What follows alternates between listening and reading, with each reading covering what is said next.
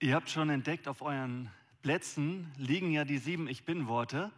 Und ich habe mir gedacht, ähm, über alle sieben Ich Bin-Worte zu predigen ist ein bisschen viel. Beziehungsweise ich habe es vorgeschlagen und Jürgen hat gesagt, bitte tu es nicht. Also habe ich für heute mal drei Worte von Jesus rausgesucht. Eins habt ihr schon erfahren eben, das ist das Licht. Das ist so der zweite Punkt meiner Predigt. Anfangen will ich mit dem Brot und mit dem Weinstock. Deswegen habe ich das hier vorne auch schön hingestellt. Aber anfangen möchte ich mal, weil es auch ein ernstes Thema ist, möchte ich mal ein bisschen spaßig mit einem mit so einer kurzen Geschichte. Der Generalmanager von Coca-Cola ruft im Vatikan an. Erreicht direkt den Papst und macht ihm einen Vorschlag.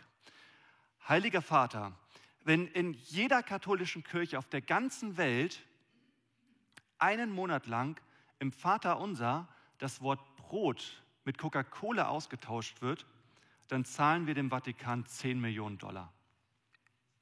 Entrüstet lehnt der Papst ab, das geht auf keinen Fall, können wir nicht machen.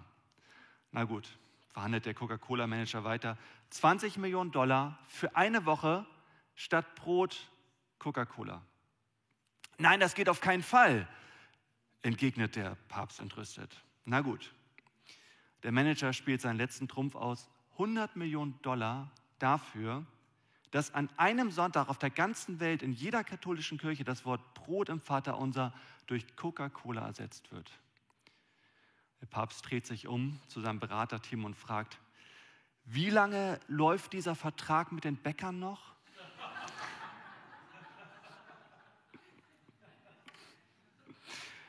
Also Verhandlungen zwischen Coca-Cola und Papst und ähm, Vatikan ist natürlich völliger Quatsch. Nehmt mir diesen Witz bitte nicht übel, aber er passte einfach so gut in meinen Anfang, weil Realität ist nämlich, dass zurzeit aufgrund der hohen Inflation, die wir haben und dadurch, dass sich die Wirtschaft wirklich gerade am Ändern ist, Verhandlungen zwischen Coca-Cola und Edeka stattfinden. Vielleicht haben es manche von euch festgestellt, da nickt schon einer. Ähm, ich habe letztens gelesen, die Kette Edeka lehnt die Preiserhöhung von Coca-Cola ab. Und ab dem 1. September wird Coca-Cola Edeka nicht mehr beliefern. Coca-Cola ist sowieso ungesund, also das ähm, sollte uns nicht zu stark entrüsten, aber mich hat es schon, schon ähm, verwirrt schon überrascht, dass Getränke wie Coca-Cola, Fanta, Sprite bald aus den Edeka-Regalen verschwinden. Jetzt gestern erst, ich hatte meine Predigt schon fertig, habe ich dann gelesen, okay, das Landgericht Hamburg hat jetzt entschieden, die vertraglich vereinbarten Höchsteinkaufspreise von Coca-Cola dürfen nicht überschritten werden. Also es bleibt erstmal so, aber Änderung ist in Sicht. Es wird sich was verändern in unserem Land. Das ist in vielen Bereichen so. Diese Änderungen sehen wir noch nicht unbedingt, aber sie lauern und manchen von uns macht das auch so ein bisschen Sorge. Zeiten ändern sich, Inflation haben wir ja schon und ich bin auch schon wieder ganz beim Thema, über das Jürgen am letzten Sonntag gepredigt hat. Manche von euch haben seine Predigt gehört. Wenn nicht, hört sie gerne nochmal nach. Und ich möchte auch nicht nochmal alles aufzählen, was er am Anfang so aufgezählt hat, aber das war schon so ein bisschen beunruhigend, was er da alles so genannt hat, was sich ändern kann. Und ich möchte heute mal so an seine Predigt anschließen, denn Jürgen, und ihr findet es auch auf euren Plätzen, da war ja so ein, ein, ein Vers so ganz wichtig in der Predigt, der für uns auch ganz wichtig sein sollte, jetzt und in den nächsten Wochen und Monaten und Jahren. Da sagt Jesus in Johannes 16, Vers 33, dies habe ich zu euch gesagt, damit ihr in mir Frieden habt oder damit ihr in mir Ruhe findet. Egal was passiert in dieser Welt, in der Welt seid ihr in Bedrängnis oder in der Welt habt ihr Angst, aber habt Mut, seid zuversichtlich, ich habe die Welt besiegt. Und ich glaube, da steckt ganz viel drinne, ganz besonders in diesem allerersten Wort, dies. Jürgen, du hattest es ja schon mal angesprochen, dies? Ja, was ist das genau? Was hat Jesus da zu uns gesagt? Worin werden wir Frieden finden? Was verschafft uns Ruhe angesichts einer ungewissen Zukunft? Und da sind wir wieder bei den sieben Ich bin Worten. Heute geht es darum, was Jesus uns verspricht, für uns zu sein in der Zukunft. Egal, was die Zukunft bringt, Jesus verspricht uns, für uns Brot zu sein, unser Licht zu sein, unser Weinstock. Heute geht es darum, was bedeutet das und inwiefern kann uns das wirklich diese Ruhe geben, die wir uns, wünschen. Wenn wir Frieden haben, dann kann auch um uns herum passieren, was will. Wenn wir Frieden haben, wenn wir fröhlich bleiben, das ist doch entscheidend, das ist wirklich erstrebenswert. Ich fange mal an mit dem ersten Punkt. Jesus sagt, ich bin das Brot des Lebens.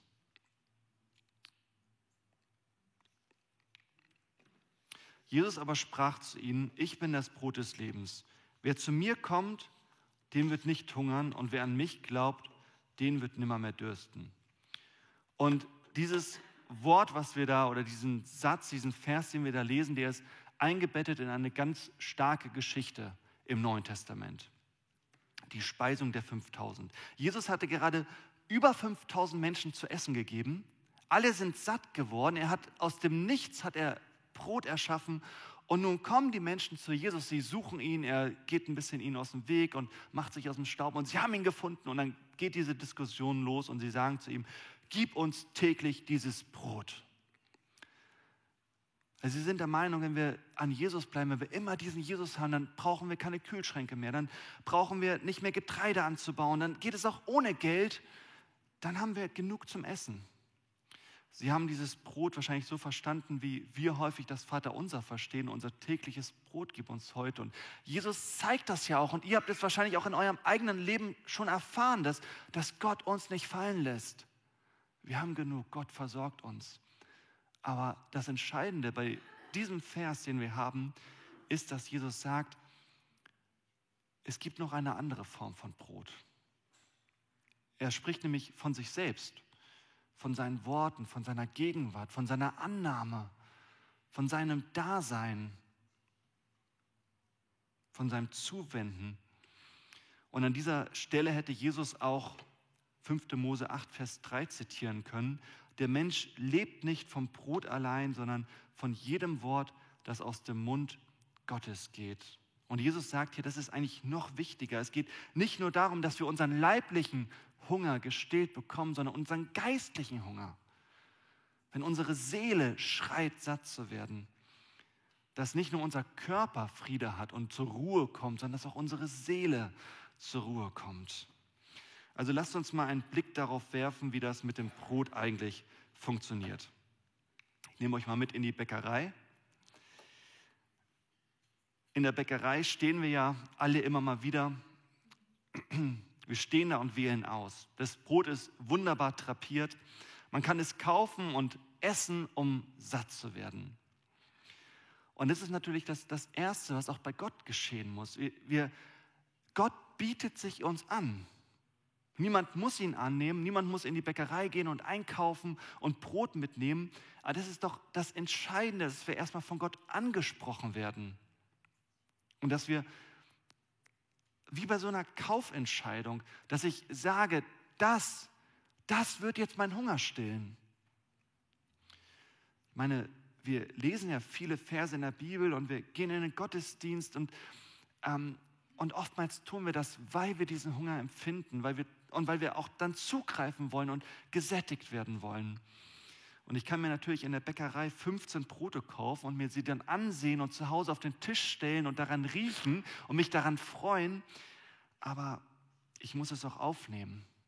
Und das ist so entscheidend, dass wir nicht nur, nicht nur die Lieder singen, dass wir nicht nur im Gottesdienst sitzen, dass wir nicht nur Predigten hören, sondern dass wir Jesus auch bewusst in uns aufnehmen.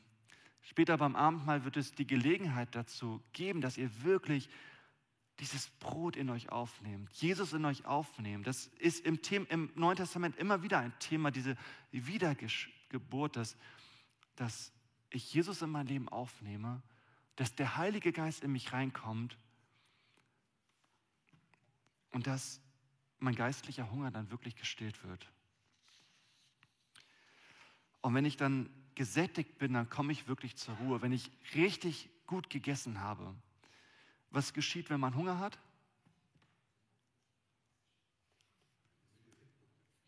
Also mein Sohn fängt dann immer an zu schreien und wird aggressiv. Wir Älteren werden oftmals unruhig. Es gibt ja auch diese Snickers-Werbung, äh, du bist nicht du, wenn du hungrig bist. Und dann verwandelt sich diese Person plötzlich wieder in sich selbst, nachdem er einen Snickers gegessen hat. Ich kann mich noch an so ein paar Sachen in meinem Leben erinnern, wo ich ähm, einmal so einen, einen ganzen Tag in meinem Auto in den USA unterwegs war. Und wir haben den ganzen Tag nichts gegessen und ich hatte so schlechte Laune wie noch nie. Und abends kamen wir dann in so einem Restaurant an und da war ein Buffet aufgebaut. Der Laden hieß Sizzlers und ich muss sagen, ich habe mich selten so, un, so, so glücklich und so zufrieden gefühlt wie bei diesem Essen. Ähm, und so ist das manchmal. Also ich erinnere mich auch noch an unseren letzten Tag in Thailand während der Flitterwochen, wo wir den ganzen Tag nach einer Unterkunft gesucht haben und nichts in Bangkok gefunden haben. Wir sind dadurch die ganze Stadt gehetzt. Es war der schlechteste Tag unserer ganzen Flitterwochen. Aber dann am Abend, als wir dann da angekommen waren und dann noch in einem ähm, in der Food Mall unterwegs waren und dieses Sizzlers Restaurant wiedergefunden haben, das war der schönste Abschluss des ganzen Urlaubs. Und so oft habe ich das mit Jesus bemerkt in meinem Leben. Wenn ich so richtig Hunger hatte, geistlich gesehen, und dann zu Jesus gehe und sage, Jesus, ich kann nicht mehr, ich habe oh, hab so einen Hunger, ich fühle mich so leer, so ausgebrannt, so schwach, so unfähig. Ich habe wenn ich wirklich mit diesem Hunger zu Jesus ankomme, immer wieder gemerkt, wie er mich wirklich satt macht, wieder so eine Fülle in mich reinkommt. Und dann ist natürlich auch klar, wir nehmen Jesus dieses Brot nicht nur einmal auf und dann hält das für 30 Jahre, sondern immer wieder, wenn ich Hunger habe, darf ich zu diesem Jesus kommen. Und natürlich vor allem in unseren jetzigen Zeiten, wenn diese Sorgen da sind, diese Sachen, von denen Jürgen geredet hat, diese negativen Gedanken, was hilft es, immer wieder zu Jesus zu gehen und ihn aufzunehmen. Er sagt das ja in Vers 33, damit ihr in mir Frieden habt. Ich gehe mal über zum nächsten Punkt, zum Licht. Jesus Christus spricht, ich bin das Licht der Welt, wer mir nachfolgt, der wird nicht wandeln in der Finsternis, sondern wird das Licht des Lebens haben. Und als Jesus dieses Wort zu seinen ersten Zuhörern gesagt hat, die wussten ganz genau, wovon Jesus da spricht. Wenn wir so an einen biblischen Zusammenhang denken, dann springt uns natürlich sofort ein Vers in den Kopf, den wir meistens in der Weihnachtszeit hören. Jesaja 9, Vers 1. Das Volk, das im Finstern wandelt, sieht ein großes Licht und über denen, die da wohnen im finstern Land, scheint es hell. Und Jesus sagt hier, ich bin dieses Licht. Ich bin das Licht. Nicht einfach nur, ich bin ein Licht. Das ist übrigens ganz wichtig bei allen Ich bin Worten, dieser, diese Verwendung des bestimmten Artikels. Nicht ein Licht, sondern das Licht. Nicht ein Brot, sondern das Brot. Nicht ein Weinstock, sondern der Weinstock. Das macht natürlich auch einen großen Unterschied, ob ich jetzt sage, Jürgen Oppenheim ist ein Pastor in Hamburg oder Jürgen Oppenheim ist der Pastor in Hamburg. Der Pastor. Das würde heißen, Jürgen ist der absolute Hammer. Dadurch kommt die Einzigartigkeit des über allem Stehen zum Eindruck, zum Ausdruck. Und Jesus sagt hier, ich, ich bin das Licht, dieses Licht. Wir können lange suchen nach einer Lichtquelle für unser Leben. Erst wenn wir Jesus gefunden haben, erst dann scheint es hell.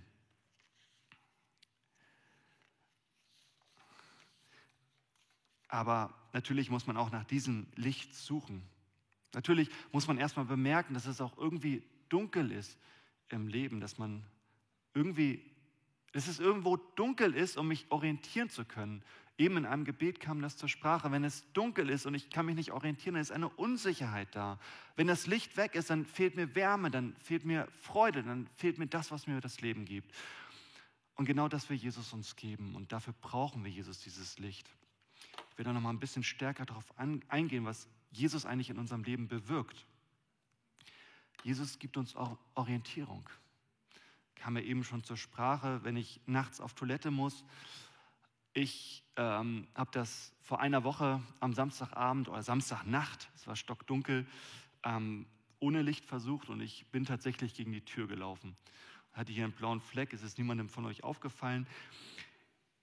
Jesus sagt, dein, oder im Alten Testament steht das, dein Wort ist meines Fußes Leuchte und ein Licht auf meinem Weg. Das gibt uns Orientierung, wenn wir Jesus haben. Dann verletzen wir uns weniger, dann stoßen wir weniger gegen Türen. Jesu Worte sagen uns, was wichtig ist. Und gerade jetzt, wo es unsicher wird, gerade da ist das doch so wertvoll, dass Jesus sagt, ihr braucht euch keine Sorgen zu machen. Das gibt uns Orientierung. Licht schafft auch Wärme. Ähm, wer von euch hat einen Ofen zu Hause? Haben schon ein paar, ne?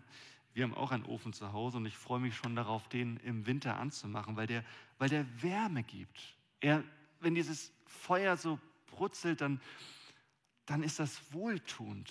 Und was Jesus uns geben will, ist diese, diese zwischenmenschliche Wärme, diese Wärme, die in unser Leben reinkommt.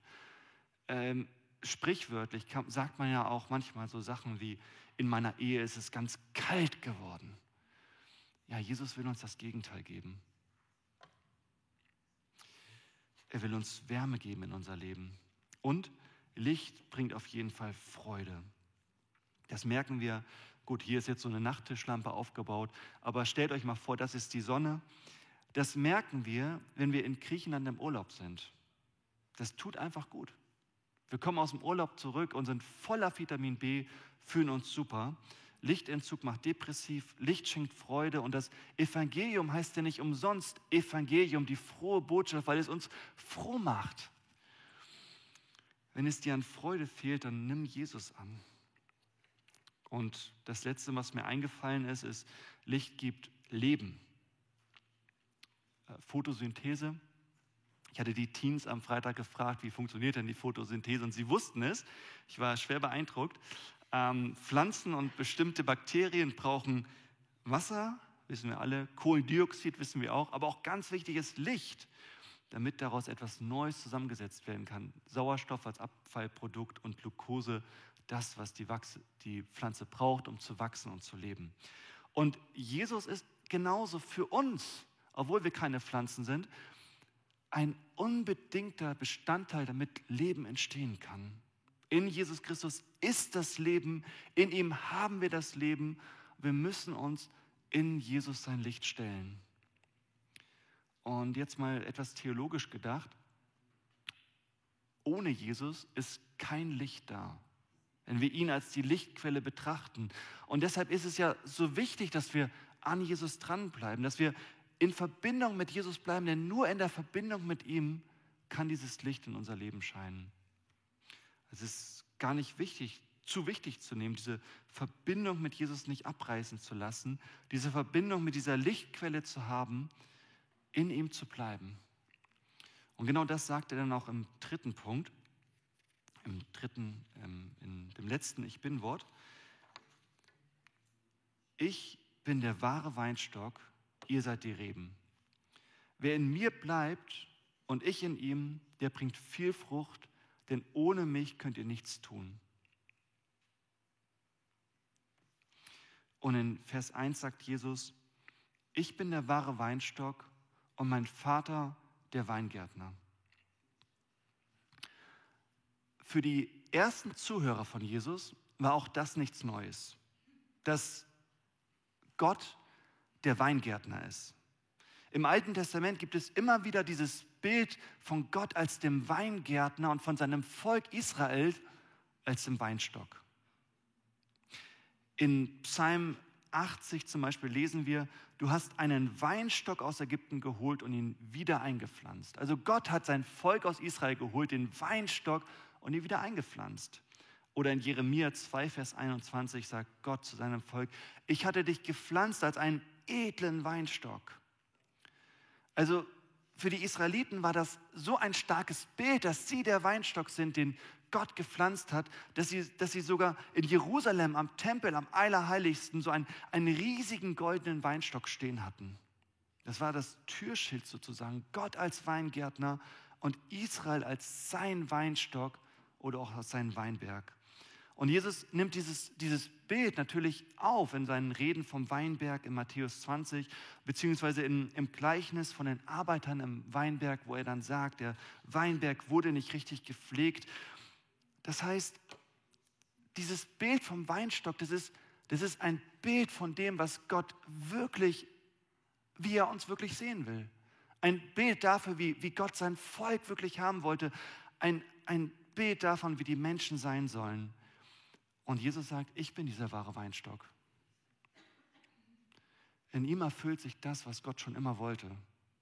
Er, er bringt die Frucht, die Gott sehen will. Er ist der Inbegriff dessen, was werden soll. Und wir, wir dürfen daran teilhaben, indem wir an Jesus teilhaben. Ich bin der Weinstock und wir dürfen Reben sein an ihm, an ihm, der alles richtig gemacht hat, der das perfekte Leben geführt hat. Theologisch ausgedrückt bedeutet das, wir dürfen uns von Jesus mit hineinnehmen lassen ins wahre Israel. Jesus ist die Erfüllung. Er ist der Sohn, der den Vater, den himmlischen Vater wirklich zufrieden gemacht hat. Und dieser Sohn nimmt uns mit rein in diese Rechtschaffenheit und damit in die ewige Gemeinschaft zwischen Gott und seinem Volk. Wir sind die Reben an diesem Weinstock, die Glieder an seinem Leib. Und für uns hat das natürlich ganz massive Auswirkungen. Das heißt für uns, dass wir uns natürlich von Jesus verändern lassen dürfen, dass wir in ihm bleiben dürfen, aber dass wir, dass wir uns nicht mehr verrückt machen müssen, alles richtig zu machen. Wir müssen uns nicht mehr verrückt machen, ganz viel zu leisten, damit Gott mit uns zufrieden ist. Wir müssen nicht mehr vor Gott brillieren, wir müssen nicht mehr vor ihm glänzen, sondern wir müssen einfach an Jesus bleiben, an dem, der vor Gott geglänzt hat. In ihm, in dem, was Jesus getan hat, darin finden wir das Leben, aber nicht in uns selbst. Ich glaube, diese Gewissheit, diese Gewissheit des Glaubens, das ist es, was uns ruhig macht. Die kann uns wirklich Frieden geben. Und deshalb sagt Jesus dann auch, ohne mich könnt ihr nichts tun. Wir können uns noch so lange abstrampeln, noch so lange buhlen um Gottes Aufmerksamkeit, um seine Gunst. Doch das müssen wir nicht mehr. Wir müssen nur das annehmen, was Jesus für uns getan hat und dabei bleiben. Und du darfst das heute wieder neu annehmen. Wir wollen jetzt gleich das Abendmahl feiern. Und ich denke so, welchen besseren Anlass gäbe es, um das jetzt Wirklichkeit werden zu lassen, was wir heute gehört haben. Das Brot in dich aufzunehmen, Jesus in dich aufzunehmen, das Licht in dir scheinen zu lassen, in deinem Inneren, den Wein zu trinken und seine wunderbare Frucht, seine Süße zu schmecken. Ich will euch einladen. Vielleicht hast du das noch nie angenommen. Jesus hat für dich das perfekte Leben geführt damit du es annehmen kannst. Willst du das für dich gelten lassen heute? Jesus ist für uns gestorben, für alles, was uns von Gott trennt. Willst du das für dich gelten lassen? Und vielleicht lebst du auch schon länger mit Jesus, aber ich möchte dich einladen, dieses Brot wieder neu zu essen. Vielleicht hast du es dir eine Zeit lang angesehen und weißt ganz viel darüber, aber nimm es wieder neu an. Vielleicht hast du auch irgendwelche Sätze in dir, ach, ich versuche irgendwie Gott von mir zu beeindrucken, ich schaffe es aber einfach nicht. Ich kann nichts. Ich bin, ich bin nichts. Vielleicht denkst du manchmal solche Sachen, aber Jesus sagt, hey, du musst nichts mehr leisten. Mit mir bist du kostbarer, als du es jemals sein könntest in Gottes Augen. Vielleicht bist du auch ganz neu hier in Hamburg und ähm, unsere, ich sag mal, unsere Vision als EFT ist natürlich auch, dass wir so dieses Brot, also Jesus, dieses lebendige Brot, auch schön drapieren, wie so in einer Bäckerei. Wir wollen den Menschen Jesus anbieten und ich, und ich lade dich ein, damit zu machen. Damit wir selber und damit auch die Menschen geistlich satt werden können. Also mach gerne mit. Sprich Jürgen an oder sprich mich an. Komm in Gemeinschaft mit anderen Menschen, auch durch die Kleingruppen, die jetzt entstehen. Es gibt eine Kleingruppe zur Tora. Es gibt eine, da wird man mehr wissen, auch über das Alte Testament und über das Neue. Es gibt eine, eine Kleingruppe über Gemeinschaft, wo man mit anderen gärtnern kann. Und es gibt die Gelegenheit, bei Jesus wirklich diese Ruhe zu finden. In der Kleingruppe christliche Spiritualität oder beim Bible Lettering. Ihr Austeiler dürft jetzt nach vorne kommen. Und die vier Austeiler werden jetzt durch die Reihen gehen. Und wenn du möchtest, wenn du das annehmen möchtest, dann, dann halt doch einfach deine Hand auf. Dann wirst du dieses Brot bekommen und den Kelch dürft ihr euch auch nehmen. Nehmt es bitte noch nicht selbst vorher, wir werden es dann gemeinsam annehmen, nachdem ich die Einsetzungsworte gelesen habe. Und ihr, die ihr online zuschaut, ihr könnt jetzt auch zu Hause euch ja, ein Getränk holen und ein Stück Brot und dann von zu Hause aus teilnehmen.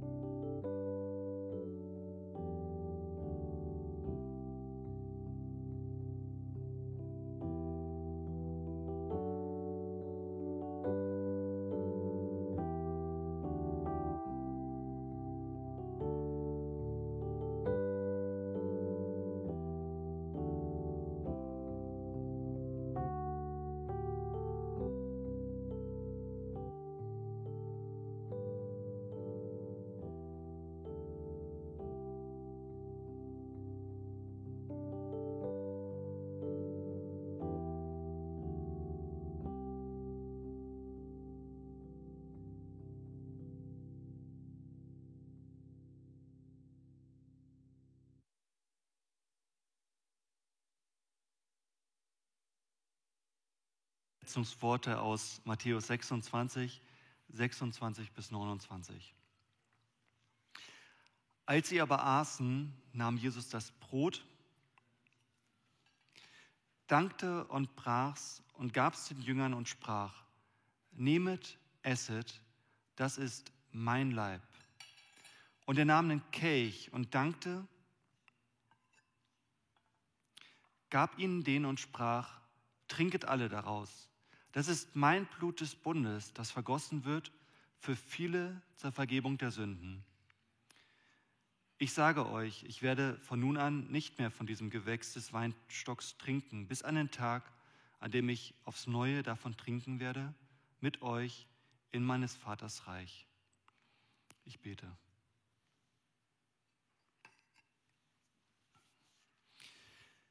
Danke, Jesus, dass, dass du uns satt machen willst. Danke, Jesus, dass du uns Leben gibst, hier auf der Erde und auch ewiges Leben. Danke, Jesus, dass du dafür ans Kreuz gegangen bist, um das für uns zu bewirken. Und Herr, ich möchte dich einfach bitten, dass wir das heute wieder neu verstehen, vielleicht auch zum ersten Mal. Vielleicht sind da noch diese Gedanken in uns, dass wir dich irgendwie beeindrucken müssen, dass wir irgendwas tun müssen. Ich glaube, manchmal muss man einfach nur Hunger haben und ganz ehrlich sein. Jesus, ich möchte dich bitten, dass du uns begegnest und dass du uns satt machst. Und ich danke dir, dass du alles dafür getan hast, damit das geschehen kann. Amen. Jesus Christus spricht, ich bin das Brot des Lebens. Wer zu mir kommt, den wird nicht hungern, und wer an mich glaubt, den wird nimmermehr dürsten.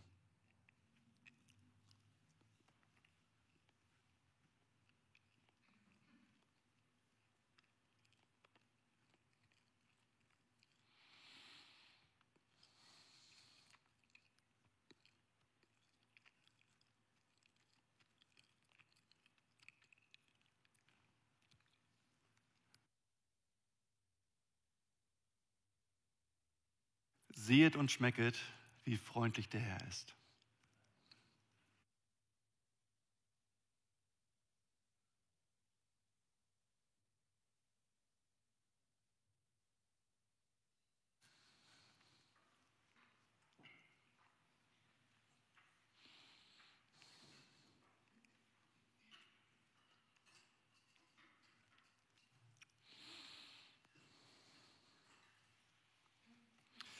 Ja, lasst uns zum Segen und zum letzten Gebet aufstehen.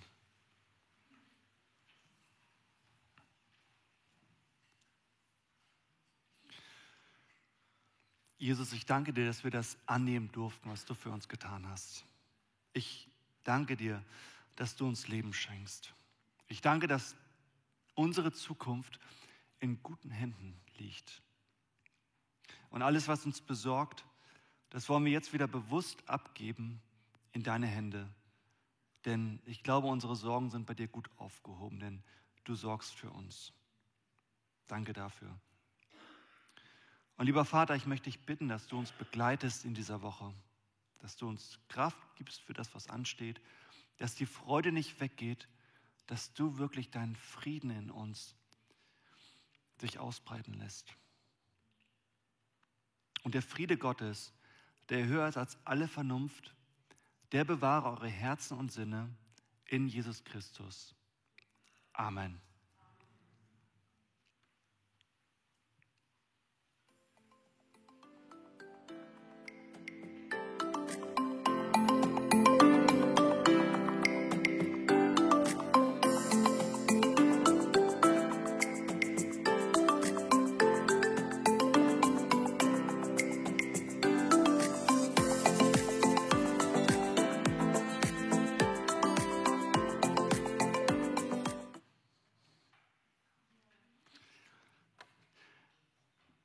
Ihr seid eingeladen,